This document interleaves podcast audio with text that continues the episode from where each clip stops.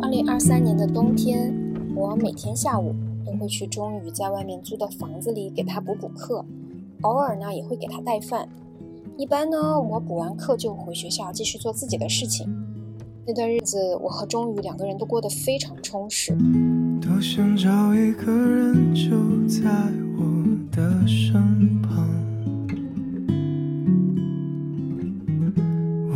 静静地坐在榻榻米上，看着对方，阳光轻轻地落在我们的脸上，就这样。就这样，我们因为钟宇是一个很好的老板，在金钱上他从来不拖欠工资，并且他考试也很争气，挂科的那几门都过了。这对于一个老师来说是非常大的成就感。这种成就感也给了我勇气，让我在科研上大刀阔斧地进行探索，算是小有收获吧。当然，我也有对他不满的时候。比如他这个人就是很自我，干什么事儿都是以自我为中心。他曾经一针见血地指出我的问题，说是我还没有真正断奶，并不是我妈妈需要我，而是我需要我妈妈。嗯，我一开始很抵触他这么说的，但后来我发现他说的是对的。我经常不想接我妈的电话，终于却告诉我说我不应该撒谎，应该直接和她说实话。可我认为那样太自私了。如果我把一切不好的事情都告诉我妈妈，她的心脏会接受得了吗？对此，钟宇却认为，如果我不把事情告诉妈妈，那我妈妈也难受，我也难受。但是如果我把这些事情告诉我妈妈的话，只有我妈妈一个人难受，我就舒服了，就不用再瞒着她了。我盯着钟宇的小眼睛，嗯，当时有点被说服了。因为我也只是一个泥菩萨了呀。于是我在周瑜的鼓动下，给我妈打了一个电话，想把一切的事实都说清楚。结果我妈第一句话就问我：“你今天和李小强商量的怎么样啦？李小强他愿意和你结婚了吗？”终于在旁边给我比了一个加油的手势，为我鼓了鼓劲儿。我点点头表示收到，于是对我妈说：“妈。”李小强攀高枝去了，他要和我分手。终于为我竖了一个大拇指。结果我妈在电话那头却说：“你去求求他，去求求李小强，再考虑考虑你。你想想，你也有优势呀，你文化水平高，人也长得好看。”终于听完，掐自己的人中。我看见他当时的那个表情，都快笑死了，反而对我妈的奇葩要求并没有什么反应，只顾着在旁边捂嘴笑。接着说明情况，哎，妈妈，主要是那个女生的爸爸是李小强的领导，我去求了也没用。妈，你要知道李小强是个多么精明的人。我听见我妈在电话那头长叹了一口气，她也知道婚姻这水有多深，不仅是两个人心意相通就可以结合在一起的，还得是背后两个家庭的经济博弈。没想到我妈释然的还挺快。她竟然反过来安慰我：“乖乖，没关系，咱就不说他了。你接着找，没事儿啊。妈妈相信你，肯定能找到如意郎君的。”这个出乎意料的回答让我和钟宇都挺意外的。挂了电话之后呢，钟宇洋洋得意地看着我，仿佛在证明他说的都是对的。看吧，早点把话说出来吧，也不用活得那么拧巴了。你妈也没有暴跳如雷，虽然她让你继续找男人。但是没有你想象的那么糟糕嘛！我躺在沙发上，无奈地对他说：“唉，但我妈的观念还是没有变呀。作为女人，她还是看不起女人的，老想依附谁。每当这个时候呢，终于总是让我不要管别人怎么想，照顾好自己的感受就行了。嗯，我瘪瘪嘴，我只能说暂时表示认同。不过有时候我也很佩服钟宇。”小小年纪却懂得了很多的道理，比如每当我论文写不出来的时候，他就会说尽力就好。他说所有的成功都是无心插柳的，成功就是运气，运气就是不确定，所以不要贪恋成功，贪恋一个不确定的事，就是一个赌徒心态，和赌徒没有什么两样。哼，我笑了笑，对他说：“是钟宇，你这又是什么来路的话术啊？”结果钟宇拍拍他自己的胸脯，说是他爸爸跟他说的。他爸爸白手起家，曾经好歹也是一个响当当的民营企业家吧，但现在也就是一个赌输了的人。每当钟宇说这话时，我都会笑得贼厉害，仿佛他在讽刺的不是他的父亲，而是一个和他毫不相关的人。后来我们的相处都很愉快，可以说是渐入佳境吧。我觉得钟宇在变得越来越好，他也会有自己的梦想和抱负了。他告诉我说，他想去申请一个艺术类的研究生，具体什么方向他还在探索。我当然是全力支持他的，但他却问我愿不愿意出国，想去哪个国家之类的问题。我只能支支吾吾地说，我自己还没有想好。关于未来，我其实有很多责任在，不是自己想干嘛就干嘛，这一点是没有办法做到像他一样潇洒的。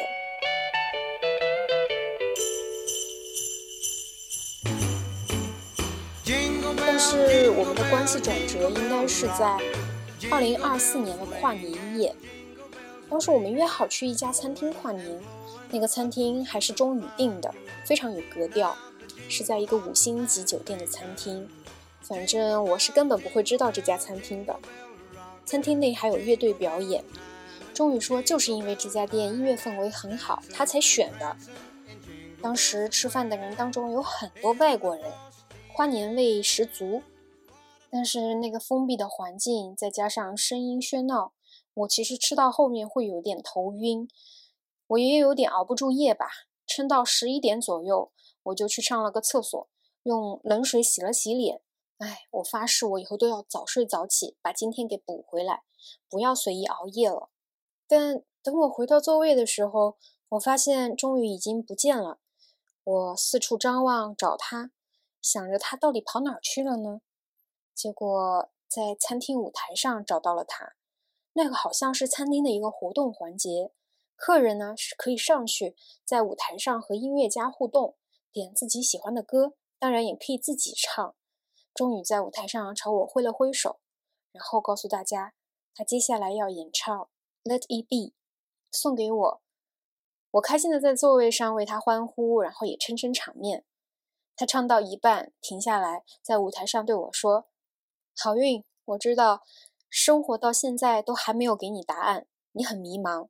但我想对你说，Let it be，随他去吧，做一回自己。”我在台下一边哭一边笑，脑中闪现了无数个画面，从我们俩相遇到啼笑皆非的偶遇，再到彼此陪伴的一整个冬季，几乎都是温暖的。我当时感觉就是。活着真好啊！我很感谢遇见了他，一激动就跑到舞台上和他拥抱。舞台上有个老外主持人用英文问我们是什么关系，是恋人关系吗？或许是环境、情感一切都烘托到位，也或者是话筒恰好递到了我的手里，于是我没有过脑子，脱口而出 yes。终于震惊地看着我，他的眼神中有一丝诧异，不过很快就闪过去了。接着，他也对主持人点点头。我知道，台上关于我们是恋人关系的这个回复，并不是钟宇心甘情愿的。那一瞬间，我知道我得意忘形了。我的内心有一丝怒气。我生气，并不是因为钟宇没有给我想要的反馈，而是我居然对钟宇产生了朋友之外的感情。我对自己感到非常的失望。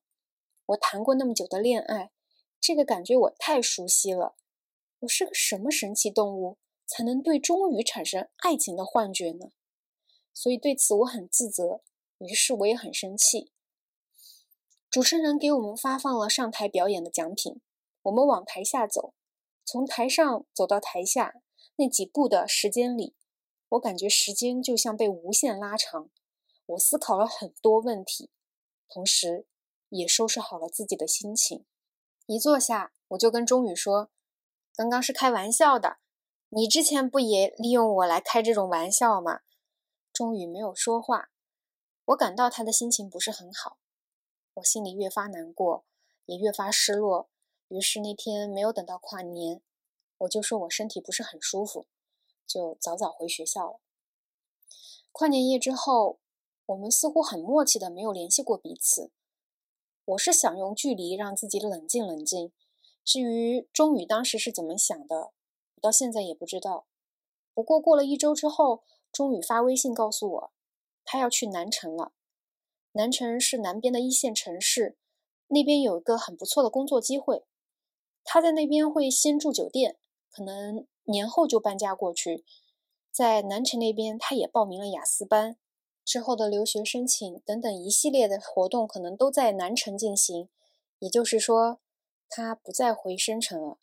我拿着手机，陷入了巨大的一个空白当中。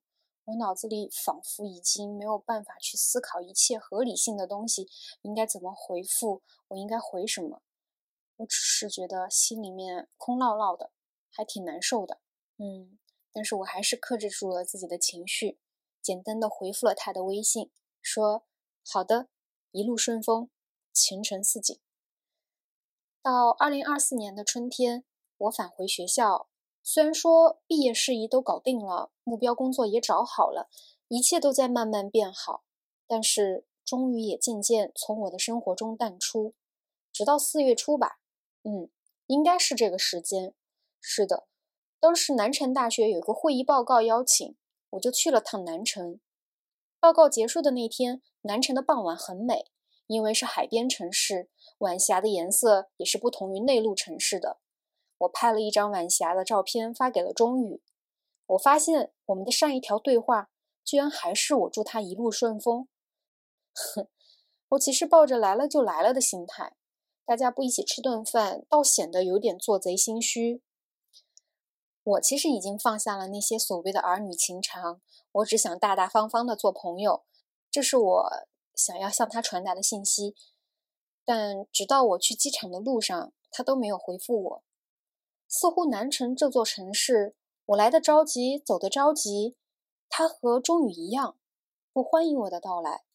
嗯，我收起了手机，在出租车上闭上了眼，开始打盹。当下出租车的时候，我正要支付车费，看见一个南城的手机号码打过来的电话，我以为是诈骗，毕竟这边有很多诈骗团伙。嗯，我当时就挂了这通电话，继续支付车费。没想到这个电话还继续打来，我当时气笑了，想说居然有这么胆大包天的骗子，那我倒要看看他有多厉害。于是就接起来了，结果对方没有声音，我又喂喂喂喂了好几声。对方都没有回应，我看了看手机，正在通话呀！哇，这不是个神经病吧？我骂骂咧咧了好几句，挂了电话，然后抬头就被一个人抱了个满怀。幸运的是，抱我的人是钟宇；不幸的是，我的手机被他撞飞了。钟宇全身都是跑出来的汗水味道，还有他洗发水的味道，淡淡的香味。我一边骂他，一边把他推开。赶紧捡起我的手机，确保还能用，怒不可遏朝他怒吼：“你这是干啥啊？”钟宇叉着腰，喘着气，跟我一起蹲在了地上研究我的手机，笑着对我说：“他刚刚在拍片儿，没有看到我消息，所以当他看到了我的消息的时候，就猜着我已经到了机场，只能赶过来见我一面。”我听到他的话，感到很欣慰，但又嘴硬地说：“其实也没必要啦，搞得就跟这辈子不见了一样。”终于似乎听不得这句话，他又熊抱我，把我抱得死死的，似乎他才是那个喜欢我很久的人。我问他：“你这段时间过得好吗？”终于点了点头。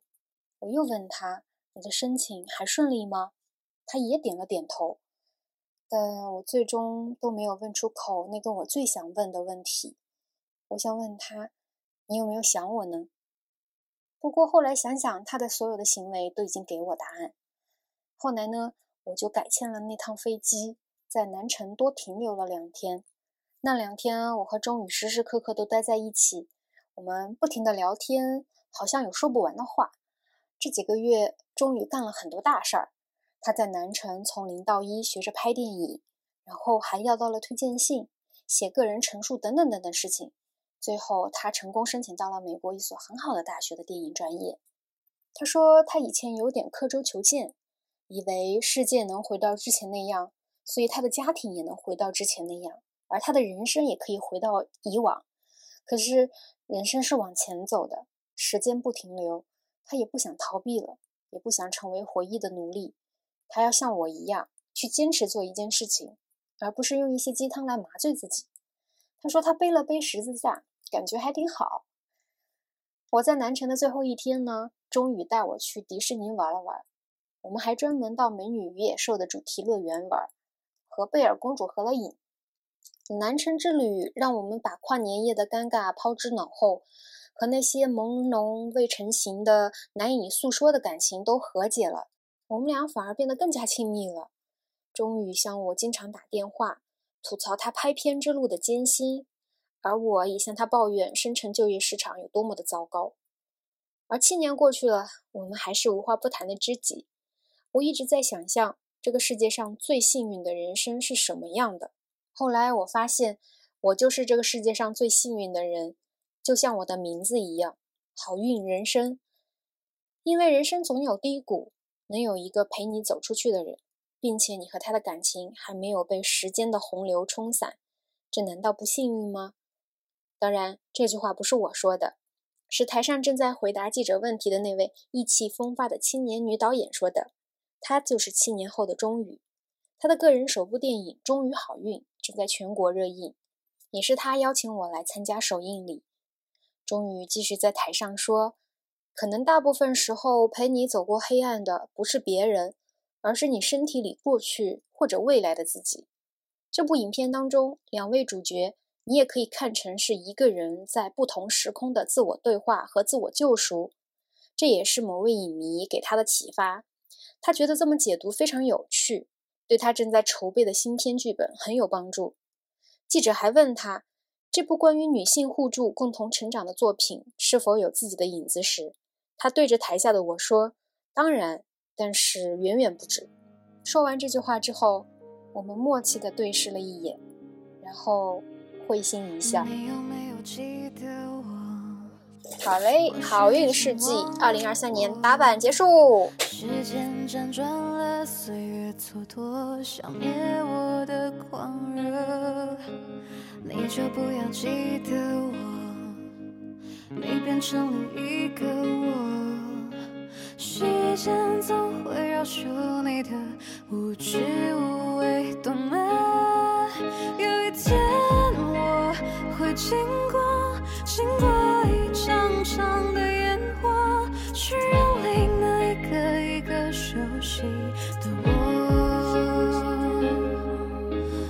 听见你来过，经过一盏盏的电波，去安慰那一个一个熟悉的我。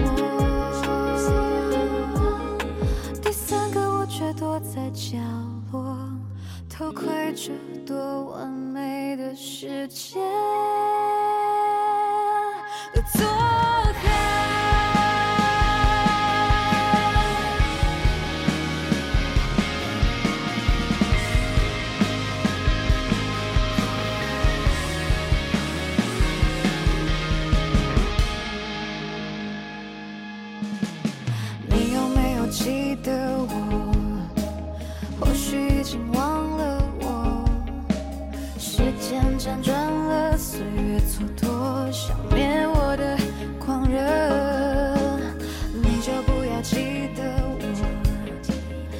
变成另一个我。